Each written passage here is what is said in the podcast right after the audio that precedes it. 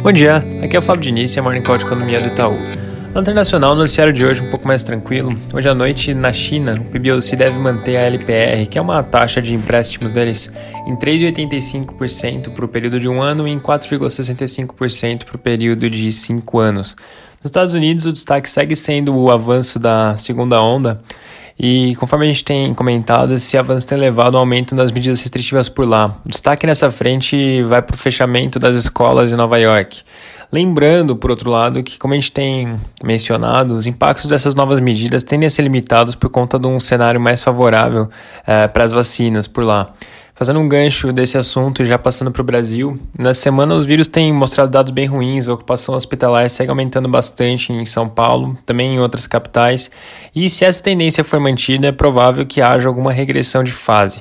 Não necessariamente com, com fechamento do comércio, isso parece improvável que aconteça, pelo menos no curto prazo, mas algo já com uma restrição de horário. Então, em São Paulo, por exemplo, é, tem todo essa, esse arcabouço de fases que foram progredindo conforme a, a pandemia foi arrefecendo, pode ser que acabe tendo um retorno para uma, uma fase anterior. Sem dúvida nenhuma, algo para se observar bem de perto.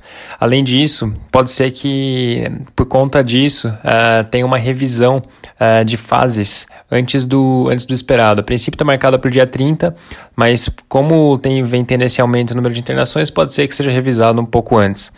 Lado político, sem grandes novidades, o noticiário de hoje é um pouco menos otimista em relação às perspectivas para aprovação de reformas. Menciona, por exemplo, que a equipe econômica já está esperando votações grandes, como por exemplo a própria PEC emergencial, que a gente vem comentando bastante, só para fevereiro.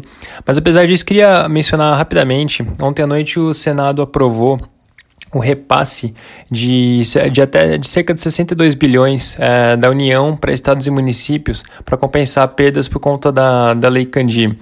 É, é importante mencionar aqui, a parte principal é que essas transferências já estavam sendo consideradas na proposta de orçamento para 2021.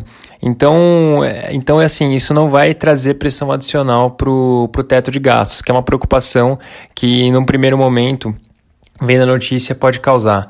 Então é bem, bem importante é, ter isso em mente, que isso daí já estava previsto, então de fato não é, uma, não é uma grande notícia, não foi uma grande diferença. Em todo caso, essa proposta vai agora ser analisada pela Câmara. Além disso, ontem a Fitch, que é uma agência de risco, reafirmou o rating do Brasil em BB- e manteve a perspectiva de cenário negativo. Dentre as menções que a agência fez no relatório, eles destacaram a, a deterioração da, das contas fiscais e o risco de uma segunda onda do Covid acabar é, travando a recuperação econômica que está em curso. É isso por hoje, um bom dia a todos.